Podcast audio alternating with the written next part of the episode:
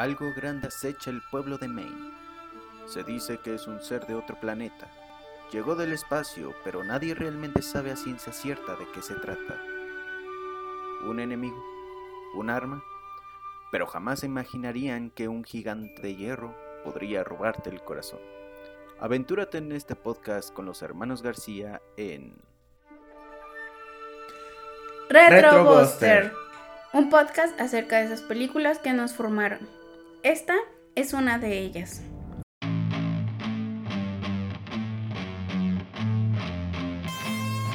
El gigante de hierro, 1999, dirigida por Brad Bird. Y vaya que fue una de las películas que más nos han marcado realmente. Yo creo que más a ti que a mí, pero yo creo que también es una película muy bonita. Ya esta ya no es parte de nuestro especial atrasado de Halloween. No, esta ya no. Pero es una película que está situada en octubre de 1957. Entonces, creo que es una película muy bonita para ver justo en esta época en donde pues es revivimos más, este otoño eh, y la película está muy marcado los colores naranjas y amarillos que van haciendo los árboles justo en la entrada del otoño. Sí, de hecho a mí lo que me gusta de esta película, de que está basada en 1957, es que entonces mandaron al el Sputnik al espacio y estaba iniciando la Guerra Fría. Eh, esto de 1957. Entonces había como mucha inquietud y yo creo que el director y los que escribieron esta historia supieron realmente cómo, cómo llegar a la gente, ¿no? Creo que lo... A final de cuentas la, película fue en 1999 y creo que no supieron bien ambientar los carros, la música. A mí me gusta mucho la música que ponen en el, en el soundtrack de la película porque es música muy de los 50 eh, de, Costa, de Coasters, eh, entre otros. Entonces, realmente para mí, El Gigante de Hierro, no solamente para mí es una película, es un como un valor. Porque te están inculcando por medio de esta película que es no a la violencia, no a la guerra. El ahorcado. Por la raíz del pelo algún dios me atrapó. Sus vatios azules me hicieron chisporrotear como a un profeta del desierto. Las noches desaparecieron, cerrándose de golpe como los párpados de un lagarto. Un mundo de días blancos y calvos en la cuenta sin sombras. Un aburrimiento buitreo me dejó clavado a este árbol. Si él fuera yo, haría lo que hice. Silvia Plath. ¿Tú sabes quién fue Silvia Plath? Me suena. Fue una poetisa muy importante justo de finales de los años, bueno, de la primera mitad del siglo pasado en Estados Unidos. Silvia Plath se suicidó y dejó pues a sus niños y a su esposo.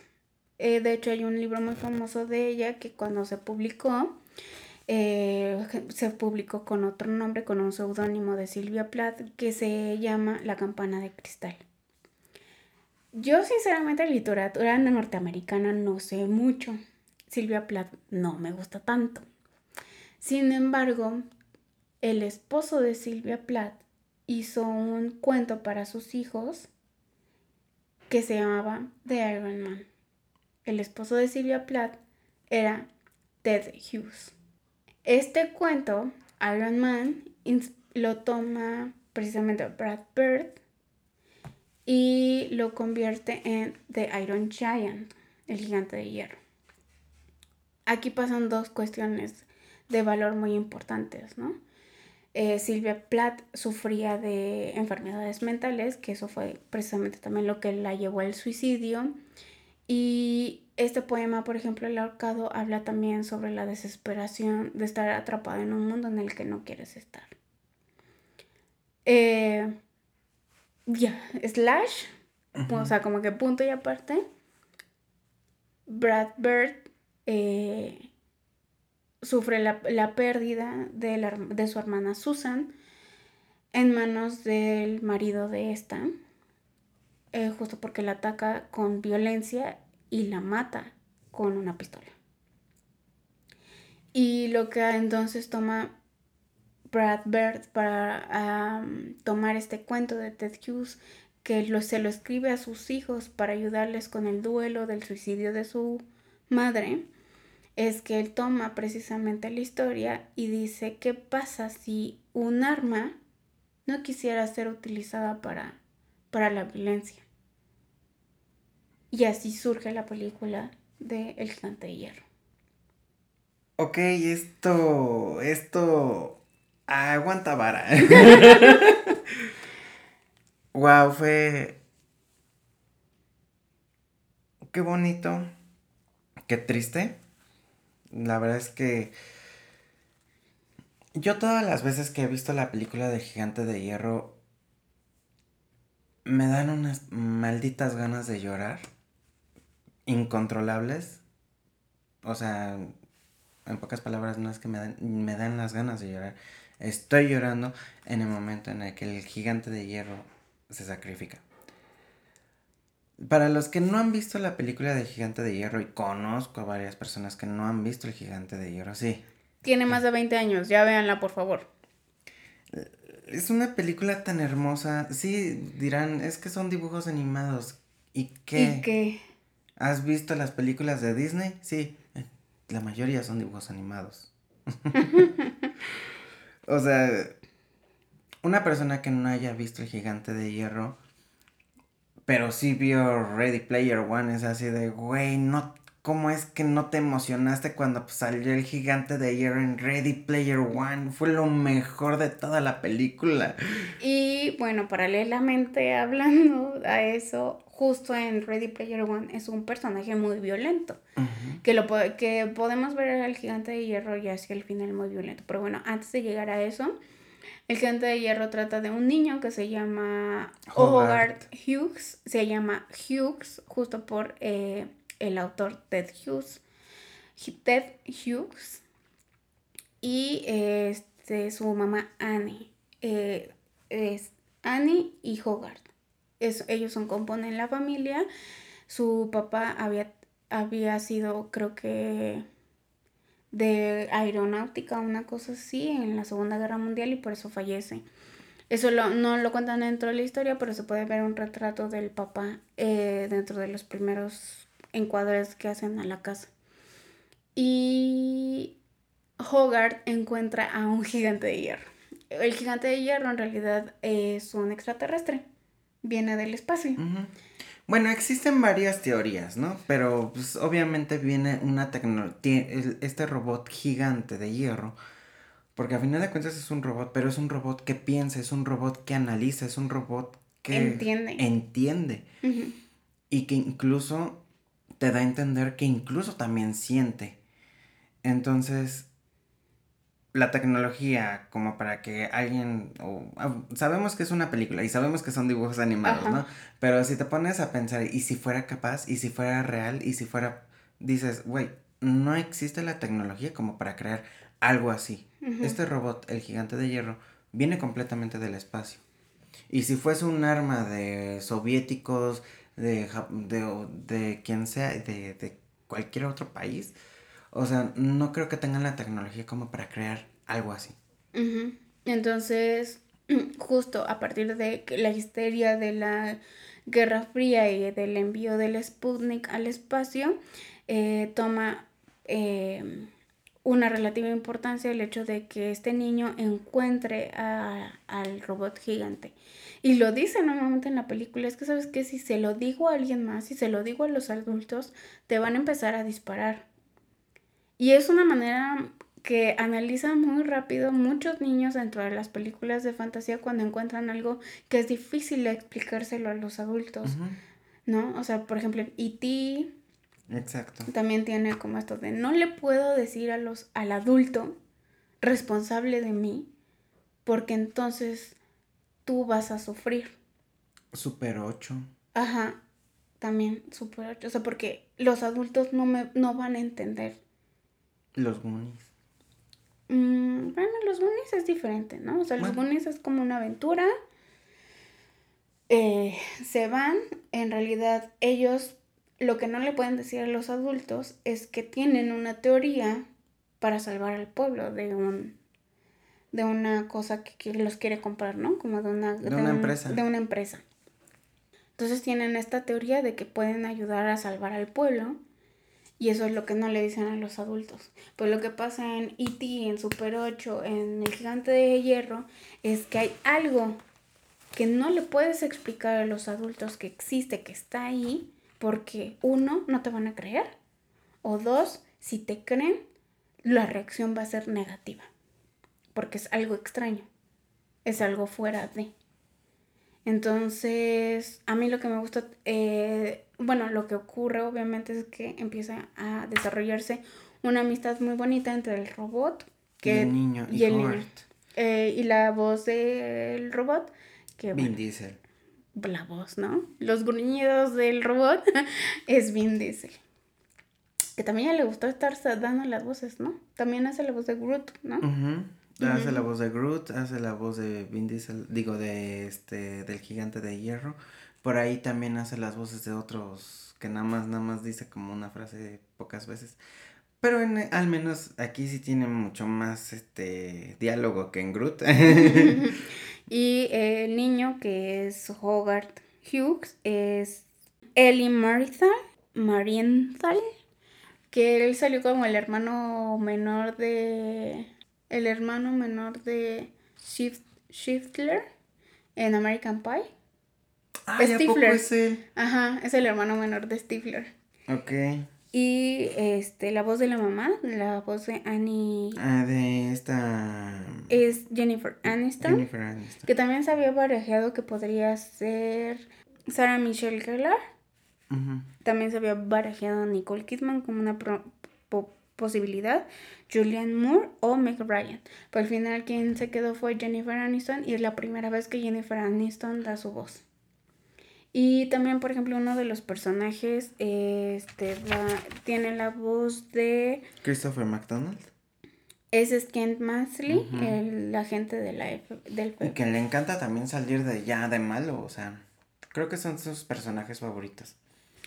Y también siete minutitos de Cloris Lichman, que es la señorita Limi, que Cloris Lichman nos dejó el año pasado, ya va a ser un año, y e, es el personaje, ella es la que da vida al personaje de la abuela de Malcolm, de Malcolm in the Middle. Es, una, es la primera película de, de animación que hace el estudio Warner Bros. Ah, eso es verdad. De hecho, es una de las Warner Bros. ya había intentado hacer, o sea, él, él había hecho todo lo que eran series, ¿no? Los Looney Tunes, los estos, este, Animaniacs, entre otros. Pero como tal, como películas, películas así, largometraje serio, animado, realmente no lo habían logrado. Y no fue hasta que salió el gigante de hierro. Y fue tanto el éxito que tuvo eh, realmente el gigante de hierro que hoy es uno de nuestra... está dentro de la cultura pop. Bueno, en su momento cuando salió le fue malísimo. Le fue mal. Malísimo, porque aparte salió el mismo día que eh, Sexto Sentido. Ups. Entonces le fue malísimo, malísimo en la tequilla. De hecho, solamente pudo recaudar 23 millones de dólares de los 70 que se gastaron haciendo la película pero fue sobre todo por esta situación de que salió el mismo día de sexto sentido en Estados Unidos. Pero a partir de eh, el tiempo que estuvo en pantalla y luego cuando fueron a, o sea, se empezaron a estrenar en cines afuera de América, bueno, afuera de Estados Unidos, eh, fue que empezó a irle mejor. Dentro del... Algo que me gusta de esta película es la referencia que hacen de Superman. Que aparte, bueno, Brad Bird dice que. O sea, el Brad Bird es fanático de. ¿De Superman? De los cómics en general. Ah, ok. Este, entonces. Hace mucho. Aunque, bueno, que aparte de esta película, lo que sí estaba leyendo y estaba viendo es que estás. Tiene un montón de referencias de cosas de cultura pop de los años 50 y de. Y de en realidad de toda la historia de Estados Unidos. Entonces, si tú no eres muy conocedor o no estás muy involucrado con la cultura popular de Estados Unidos, de pronto estas referencias se te pueden ir, ¿no? Justo como eh, cuando lo que tú comentas, ¿no? Del Sputnik, la importancia que tiene que esté situada en 1957 en octubre es porque justo se acababa de lanzar el Sputnik y la secuencia inicial de la película es en el espacio. Y eso también crea una atmósfera de desconocimiento y de pánico, eh, sobre todo para la gente de Estados Unidos, por lo que tú comentas, que estaban iniciando la Guerra Fría y estaban súper paniqueados de que el Sputnik estuviera por ahí, sabía, haciendo quién sabe qué arriba de todos ellos, ¿no? Entonces hay una parte también en Había una paranoia. Ajá. Y había también, por ejemplo, este, hay una escena en donde está Hogarth en la escuela y les pasan este aviso, ¿no? De que si escuchas la, la sirena de, de alerta nuclear, tienes que ponerte debajo de tu escritorio, ¿no? Que son cosas que sí realmente pasaron eh, en las escuelas de Estados Unidos porque se esperaba que hubiera un misil que saliera de Cuba, por ejemplo porque Cuba pues era comunista y, estaba según intercoludido ahí con, eh, con los Con la unidad, con la, con la Unión Soviética. Sí, es que eh, la historia está en, eh, en, un, en una fecha con muchas cosas, con muchos cambios y creo que el mundo no soportaba tanto y por eso esa paranoia. Y creo que pero desde mi punto de vista, históricamente está como que muy bien ubicado todo lo que está pasando con el gigante de hierro. Porque de repente se enteran de que hay cierta radiación, que escuchan a un ser que podría medir metros y posteriormente eh, saben que acaban de mandar este, otros países al espacio y luego una cosa que cae al cielo, del, del espacio a la Tierra. Dijiste otros países al espacio. O sea, mandar cosas de un país al espacio. Bueno, aquí creo que justamente también lo hablamos un poquito en Canoa. O sea, las, las convulsiones históricamente que estaban pasando a finales de los años 50, eh, que siguieron pasando en los 60 y que llegaron incluso hasta principios de los 70, que eran cambios que surgieron después de la Segunda Guerra Mundial, culturalmente, eh, artísticamente, etcétera, etcétera, pues hacía que la manera en la que la gente podía ver el, su mundo cambiar era demasiado vertiginoso. Y eso pues crea incertidumbre y crea paranoia y crea que teorías de conspiración, ¿no? Y creo que también es un, algo que lo estamos viendo en nuestra época, ¿no? El hecho de que haya pasado la, lo que pasó con el COVID, lo que está pasando ahora también con la guerra contra, con Ucrania, que haya pasado lo, lo que pasó con Trump, que eh, la manera en la que quisieron tomar el Capitolio cuando perdió la reelección Donald Trump.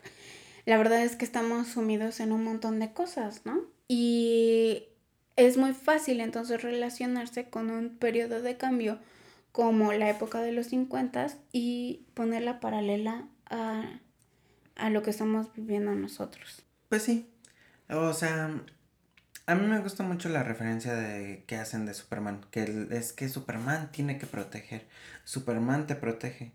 Entonces, tú decides ser quien tú quieras ser. Esa frase es el lema de la película. Sí, porque ahí marca mucho el hecho de que sí, a lo mejor te crearon para ser un arma, en teoría tendrías que ser malo, pero en realidad tú decides si quieres ser bueno o malo. Y él todo el tiempo lo está como educando para ser bueno. Superman. Entonces, obviamente, el gigante de hierro se queda con esa idea de quiero ser Superman o quiero ser como Superman. Y es por eso, para mí es tan tierno el personaje del gigante de hierro. El gigante de hierro es como un niño, un niño inocente, un niño que no sabe qué está pasando, pero a la vez sabe lo que está bien y lo que está mal. Bueno, pues de hecho hay una parte que el personaje se lo dice, o sea, el personaje del niño Hogar se lo dice a este Dean, ¿no? Le dice es que es inocente, él es inocente, él es inocente simplemente porque es ignorante, porque no sabe. Entonces, él se lo, se lo, se lo dice, o sea, es, un, es como un niño. Es muy curioso que venga de un niño que diga que es como un niño, ¿no? Pero yo sé que se refiere a que es como un infante, que tú le tienes que educar, que tú lo tienes que, que dar los ejemplos para distinguir entre lo bueno y lo malo. Y también es una cuestión que viene, sí, de los cómics, pero también justo hay muchas teorías y muchos videos en, bueno, no muchos, pero hay videos en YouTube que van a que explican acerca de la importancia de los cómics en la cultura norteamericana. Y esto es porque al no tener ellos bases sólidas de cultura, o sea, de cultura a través de los cuales ellos se pueden crear y crecer, a partir de los años 50 y la explosión de los cómics, ellos toman eso como eh, la base estructural de, sus, de su cultura posterior. Eso y el comercio, o sea, no por nada en los años 50, y eso lo pueden ver en la serie de Mad Men, por ejemplo, la, evolución que tiene la familia como parte central o parte nuclear de la sociedad norteamericana, sino también el crecimiento que tiene, por ejemplo, la publicidad y la importancia de la creación de la publicidad en Estados Unidos. Y eso viene también a través y viene y se vincula con el gigante de hierro porque Brad Bird toma muchas de las figuras eh, artísticas más importantes de su juventud y de su infancia para crear los ambientes visuales que tiene el gigante de hierro. Por ejemplo, Norman Rockwell, que es un artista, hay una pintura muy famosa de él que es él viéndose, o sea, él creando un autorretrato mientras él mismo se está viendo en el espejo. Esa es eh, una de las pinturas más importantes de Norman Rockwell y luego también tiene una que me gusta mucho, que es como una niña con trenzas, que está toda feliz, toda con el ojo morado, afuera de la dirección de la escuela. Y parece como un pipín calzas largas o este o Mildred de embrollo o algo así. O sea, tienen como que esa, esa figura, pues, ¿no? Y se nota que es de los años 50, o sea, la manera en la que está el uniforme, la manera en la que está el piso, tanto en su pintura anterior que les comento en donde está él pintándose a sí mismo y se está viendo como en esta otra pintura es muy es fácilmente relacionable con los años 50 de Estados Unidos. El otro con el que se relaciona Brad Bird para hacer toda la estética de esta película es Edward Hopper, eh, la pintura más importante de Edward Hopper es Nighthawks, que aparte se ha tomado una y otra y otra y otra vez para muchas películas. Ha sido una set de inspiración el arte de, Edward Hopper. Este, por ejemplo, también en esta película de Kate Blanchett, en donde se enamora de una chica.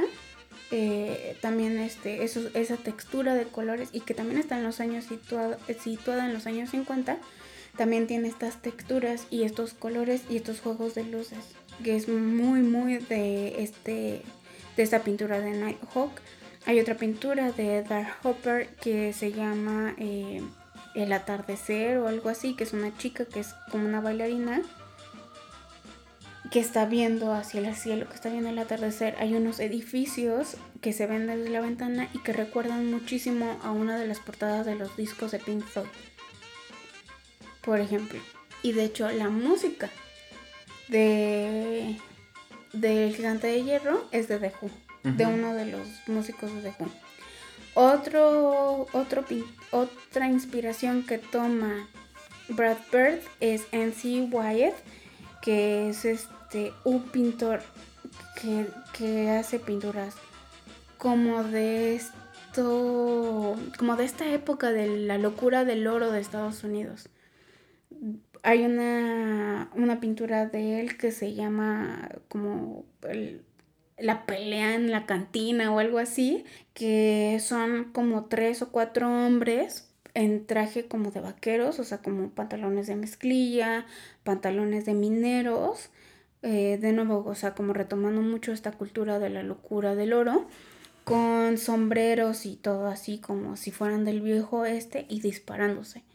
Entonces, él toma muchísimo este tipo de, se inspira en este tipo de pinturas para poder hacer toda la, el background o la, o los colores y texturas que se crean en la película de El gigante de hierro. Dentro también de los que toma muchísima inspiración son algunos animadores como Chuck Jones que hizo por ejemplo las ilustraciones y las animaciones para los el correcaminos de los Looney Tunes que son como fijos atrás con colores desérticos eh, muy del atardecer casi todo el tiempo rojos naranjas rosas. Eh, también el eh, cuando como el Grinch robó la Navidad y Tommy Jerry. También él dice que mucha de su inspiración fue Han Ketchman, que hizo, Daniel, que hizo toda la animación de Daniel el Travieso, y Al Hitchfeld, que hizo, em, que hizo estas caricaturas que son como muy, muy fantásticas, de como muy deformes, casi todo el tiempo hace eh, caricaturas de gente muy famosa de esos años, como por ejemplo Elvis Presley, también llegó a hacer pinturas, eh, bueno, caricaturas así de, pues, de figuras muy importantes de la cultura pop de Estados Unidos, como Liz Minnelli, etcétera, etcétera. Y que muchas de estas pinturas las retoman caricaturas como Los Animaniacs y Los Simpson. en algunos momentos llegan a hacer ese tipo de, de pues de caricatura, ¿no? A él, a al Hitchfeld le dicen el rey de la línea. Como que porque sí, todo, todas sus caricaturas son como un solo trazo. Entonces hay libros que plantean fantásticamente como, como la importancia de que las líneas fueran simples, pero al mismo tiempo dieran tanto, ¿no? O sea, porque son caricaturas que son muy exageradas eh, bueno, como deben de ser las caricaturas, en algunas de las figuras anatómicas de los personajes que está haciendo. Y que también para ser precisamente el gigante de hierro, también retoma muchísimo de, la, de las caricaturas de 101 Dálmatas, que para eso hay un especial que hizo la youtuber Ter, que hace todo así un análisis de por qué 101 Dálmatas se ve sucio y es porque eh, en no, Disney no le estaba dando mucho presupuesto a esa a la película de 101 Dalmatas, a diferencia de la, de la otra película que fue la de... Cenicienta, creo, ¿no? No, fue la de La Bella Durmiente. Ah, no me acuerdo. Bueno, mm. estaban haciendo otra película al mismo tiempo, pero le dieron casi todo el presupuesto a la otra película y siento un Dalmatas prácticamente que se estaba haciendo sin presupuesto. Ajá, de hecho son lo que hicieron fue usar los bocetos y nada más colorearlos. Ajá, entonces se ven líneas que parece que está sucio, ¿no? Y, es lo que hace como más dramático eh, la, manera en la que está ilustrada la película de Ciento Dalmatas. Eh, toma una y otra vez eh, backgrounds, o sea, como que sí, la parte de atrás de las ilustraciones las toma una y otra vez, o sea, son como dibujos, como por ejemplo una puerta que sí tiene la forma de la puerta, la estructura, eh, la perilla y todo esto, pero el color no hay luces ni sombras, solo es un color, un bloque de color. Y así está hecho prácticamente toda la ciudad de Nueva, bueno, de Londres, porque está este situada en Londres y entonces fue algo, este, bueno, tan maravilloso para muchos animadores e ilustradores de la época y posterior que lo tomaron como una inspiración. A pesar de que era una película de bajo presupuesto, les pareció que, que era muy inspirador que pudieras hacer eso, ¿no? Hacer algo muy básico, con líneas muy básicas, con bloques de colores, pues básicamente primarios, y solamente ir jugando un poco con las texturas, con las texturas, más allá de jugar con los colores como tal, ¿no? Porque necesitaban acortar los presupuestos. Wow. Y se nota muchísimo que sí son parte de la película del gigante de hierro, porque por ejemplo, en el caso de los fondos, pareciera que todo el tiempo es un atardecer eterno, a pesar de que sí, obviamente está situado en octubre y que es otoño, pero parece que solamente es tarde y noche en la película. Pareciera que no es de mañana nunca, pareciera que no hay un mediodía, o sea, no hay colores sólidos. Y es, eh, recordemos, la película supuestamente, el, el lugar donde está la ciudad, eh, supuestamente es una ciudad que es en Maine, de Estados Unidos. Rockwell, Maine. Rockwell, Maine. Y Maine ha sido también muy importante dentro de ciertas películas de Estados Unidos. Mm, ¿Por qué? Porque Maine es uno de los lugares que tienen los bosques más grandes de Estados Unidos, las reservas naturales que ellos tienen. De ahí en fuera, este, para mí me, a mí me encanta la película de Gigante de Hierro, más que nada también por los gráficos. Eso es lo que tú mencionas, ¿no? Eh, todas las texturas que tiene eh, toda esta película, incluso los claroscuros que tiene, de cómo dividen cuando es de noche a cuando está alumbrado un lugar dentro de la noche. Me encanta esos juegos de colores que hace este director y todo el equipo creativo de la película. Que lo toma precisamente de Edward Hopper. Exactamente. O sea, realmente lo que toda la, la, paleta de colores. Porque, o sea, podríamos ver una paleta de colores de, de otras películas que pueden ser muy coloridas, muy fuertes o muy cálidos. Y lo que me gusta mucho de, del gigante de hierro es que sus colores son muy amigables, incluso a la vista. O sea, mm, tú le pones una fotocaptura a la película, podría ser es muy amable, es, es Lo que pasa es que es eso, como que te recuerda muchísimo a este tipo de caricaturas que veías en tu infancia, como con los corre, el correcaminos. El correcaminos. Y de alguna manera te transfiere a ese momento, entonces tú te sientes como, como un infante. Y lo que te transfiere entonces también es un poquito de, de que estás bien, de que estás a gusto, de que que pareciera que es un domingo en la mañana en la que tú te paraste más temprano a ver caricaturas.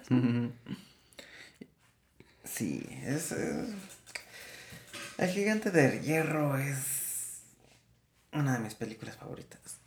Perdón, es que me recargué. Em, de ahí en fuera, este, no sé si alguna vez escuchaste ya la película doblada al español. No recuerdo, seguramente sí, pero no recuerdo. Bueno, eh, fíjate que a mí me gusta mencionar cuando alguien hizo el, trabajo de varias voces en, en, un solo trabajo, ¿no?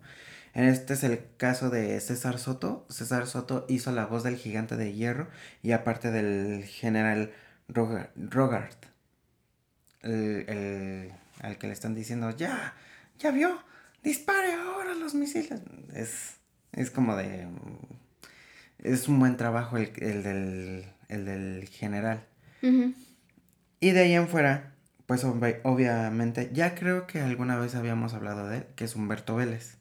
Humberto Vélez es la voz de Earl Stats, que es un personaje corto o, extra o como lo quieran llamar. Es un personaje que sale muy poco, pero que es muy divertido a la vez. O sea, es el viejito, si no me recuerdo, este Stats. Humberto Vélez eh, lo conocemos más como Homero Simpson. Mm, el, viejito, ¿no? El, el, antiguo, el de las primeras temporadas. Ajá. Entonces a mí me gusta mucho el este el saber identificar luego las porque Humberto Vélez tiene un, proceso de voces muy diferentes. O sea, como puede darle la voz a Homer Simpson, como le puede dar la voz a otro personaje. Pero con otra voz diferente. Y aquí no, aquí se escucha esa voz original de Humberto Vélez, pero con ese toque de, de Homero en el personaje de, de... Del general. De Earl, de Earl Stats. No, el general Rogard es César Soto. Ah, sí, es cierto. Perdón. Ajá, no, estamos hablando de Humberto Vélez. Bueno, de ahí en fuera, eh, a ves que platicábamos de la banda sonora. La banda sonora a mí me gusta mucho de la película porque es muy... Tiene indicios rockabilly, tiene indicios de rock and roll, de O sea, de toda esa época, incluso este como un jazz. Hay una escena en donde se escucha puro jazz o blues, no me acuerdo. No me acuerdo muy bien si era jazz o blues. Pero el chiste es que se escucha en la película muy genial el cómo va tan tan tan tan. Y hay una escena donde sí tienen completamente jazz. Entonces a mí me gusta cómo, cómo, cómo también usan todo eso dentro de la película. Para mí es una película que a mí me gusta mucho. Ya lo repetí muchas veces, lo sé, una disculpa. Sí, de hecho este programa tú lo insististe bastante. Creo que básicamente desde que empezamos a hacer el podcast, mencionaste varias veces eh, el gigante de hierro, nada más que yo pues no lo había podido rever, ¿no? Revisitar. Y la verdad es que mm, sí entiendo, sigo entendiendo, o sea, sí entiendo tu fascinación. Sigue sin ser una de mis películas favoritas, o sea, creo que de verdad es una película demasiado personal. Sí. Entonces, si tú no estás, como que no estás sintiendo eso, es difícil involucrarte.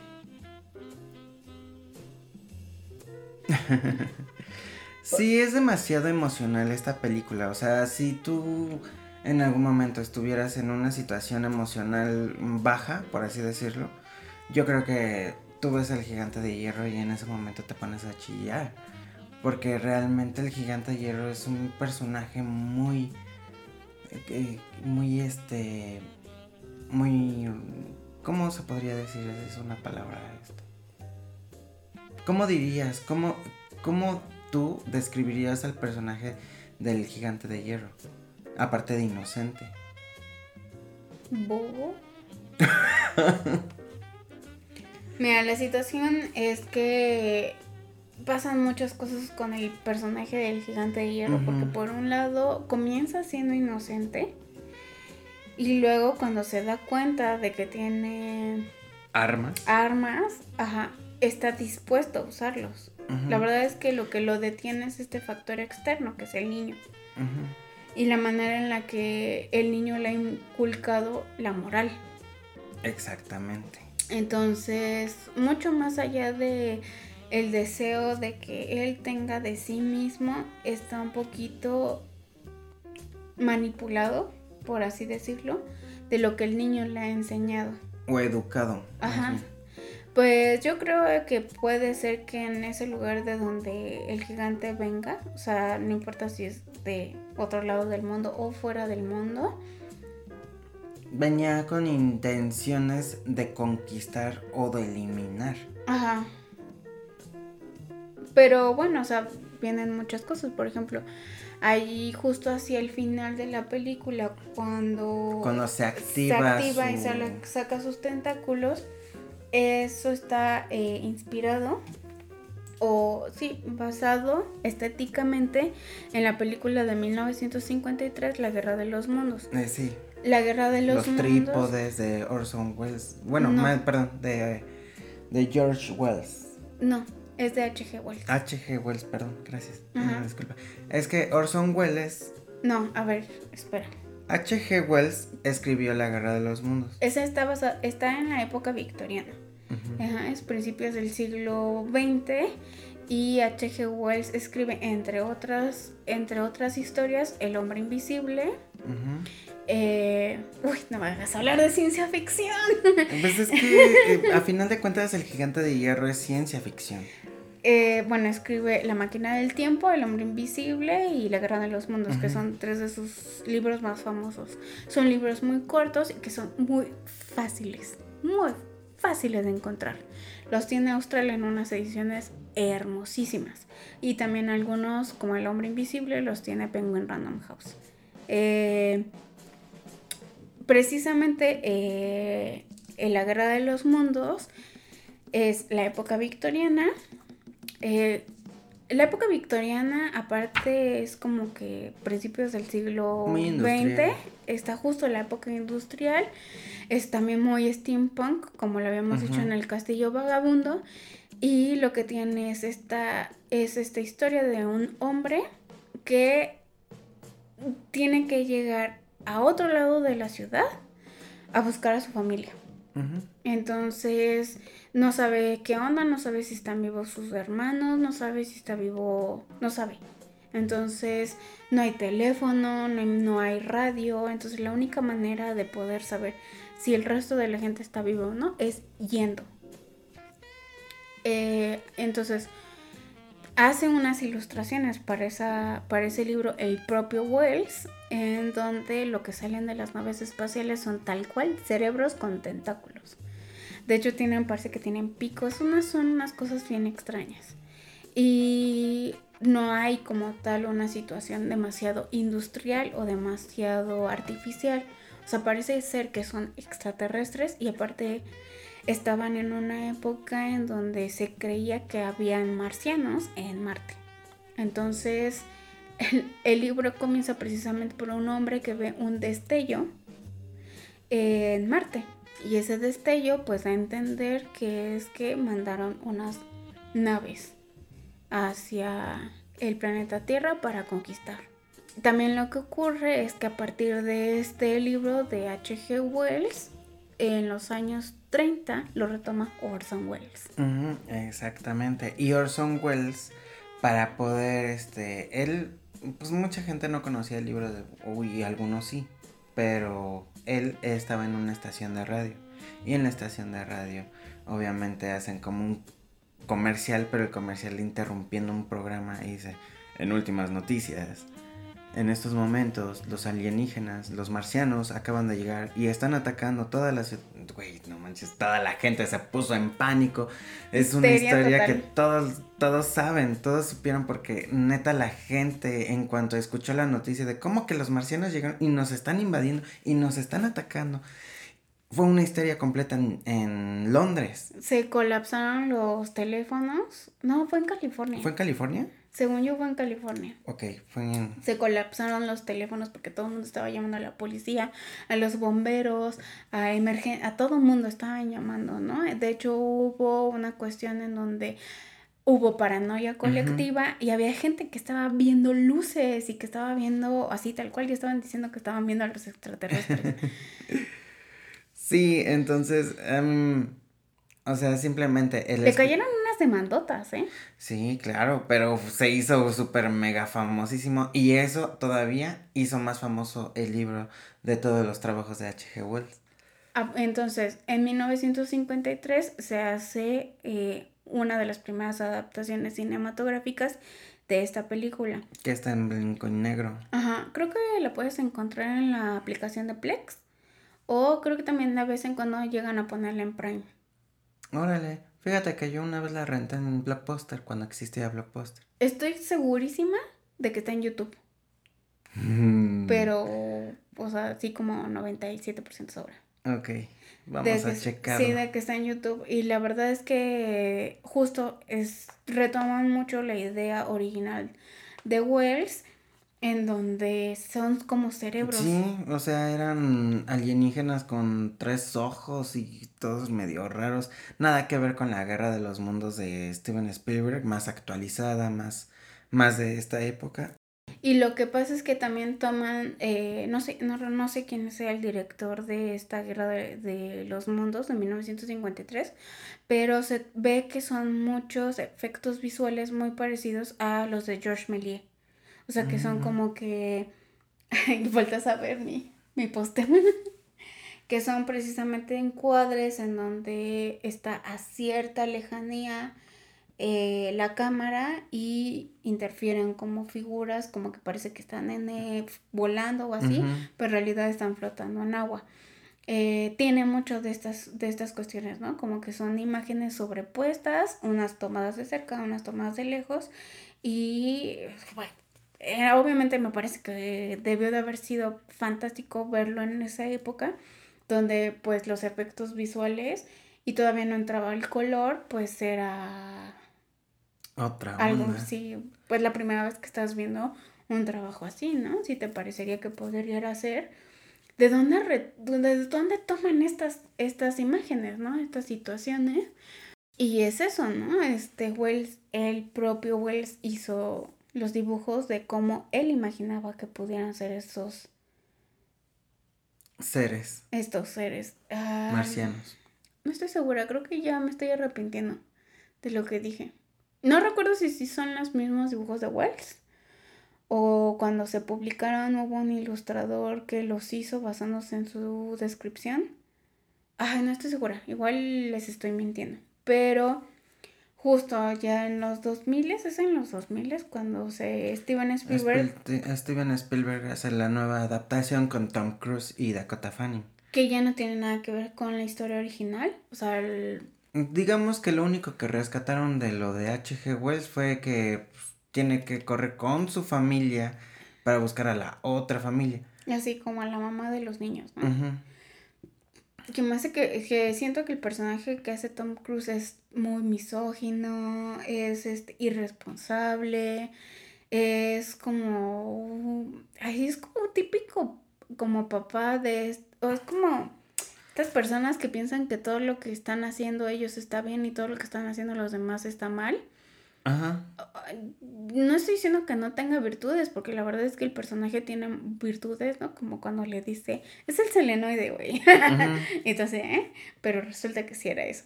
Y eh, es muy fácil para él deducir cosas, ¿no? O sea, es que hay hombres y mujeres también que tienen esta fácil deducción, ¿no?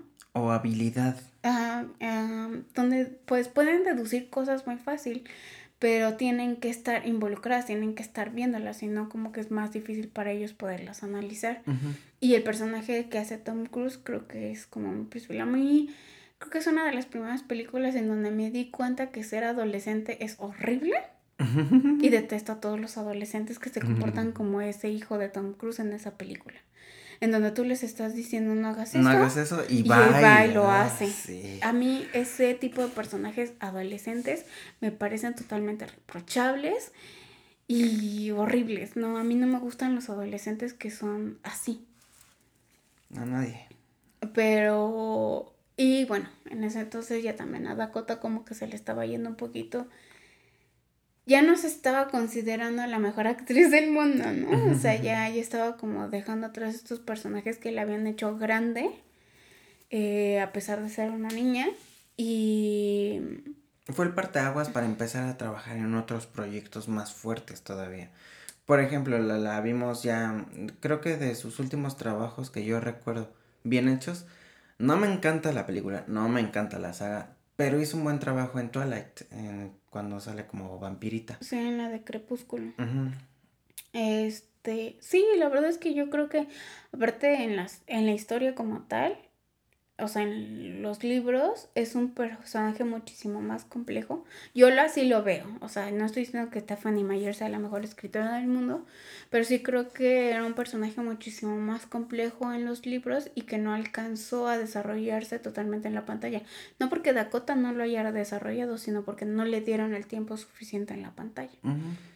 Y bueno, precisamente en la película de La Guerra de los Mundos, el sonido que hacen los los, los trípodes. Los trípodes es muy singular y creo que puede ser muy abrupto y muy... O sea, recordar precisamente este tipo de sirenas y este tipo de alarmas que hubo durante la época de la Guerra Fría en Estados Unidos y que se puede también apreciar en el transcurso de la película del gigante de hierro. De hecho, sí. Creo que el sonido de los trípodes te hace, una vez que ya viste la película y que te das cuenta, o sea, como que relacionas la existencia de los trípodes con, la, con el sonido, una vez que lo vuelves a escuchar, es muy fácil entrar en el pánico de que esas cosas vienen. ¿No? Hay una escena muy peculiar también en donde uno de los trípodes entra donde están refugiados con un tentáculo y que resulta que es como una cámara, por así decirlo. Ajá, ajá. Y creo que pues precisamente en la estructura visual del gigante de hierro, este tipo de... O sea, es que está como muy vinculado un poco porque... sí, como tecnología. sí, porque es un poco Zorg de Toy Story. O sea, está así como que su casco transparente, la manera en la que saca las armas es un poco Zorg. Y, y también están estos tentáculos, ¿no? Que también sacan armas y que creo que es muy impactante porque estás pasando de ser un personaje inocente, bueno, con una luz blanca en los ojos, ¿no? Y te conviertes en un completo asesino y loco. Dirías tú, se descabechó, se, des- Se des... Sí, destabechó. se... Se descabechó. Se des... ¿Cómo dije? No, pues ya se descabechó. Sí. Sí, o sea, totalmente pierde el foco porque ve al niño que está supuestamente muerto y pues sí, se le van las, se le van, se le van las cabras a, pastar el monte. Entonces totalmente se cierra. A mí, me, a mí me pasa mucho eso cuando estoy en un... Como que tengo que enfrentarme a algo que me parece muy difícil. Me pasa eso, como que me cierro, me bloqueo. Creo que eso también le pasa al gigante, ¿no? Como que estaba... Antes de tener que procesar la muerte de, de este personaje, prefiere cerrarse, escudarse y agredir. Y creo que es este también una manera en la que podemos vincularnos a este personaje. Mm, Y creo también que es una situación que es muy fácil de... O sea, lo que es muy fácil de que eso no pase cuando tienes terapia y dejas tus traumas atrás. Exactamente. Pues sí, eso sería todo. Pues es una película muy buena para ver en octubre. Ya pasó octubre, ya lo sé. No, es una película que puedes ver en cualquier momento, pero pues sí, vean en octubre.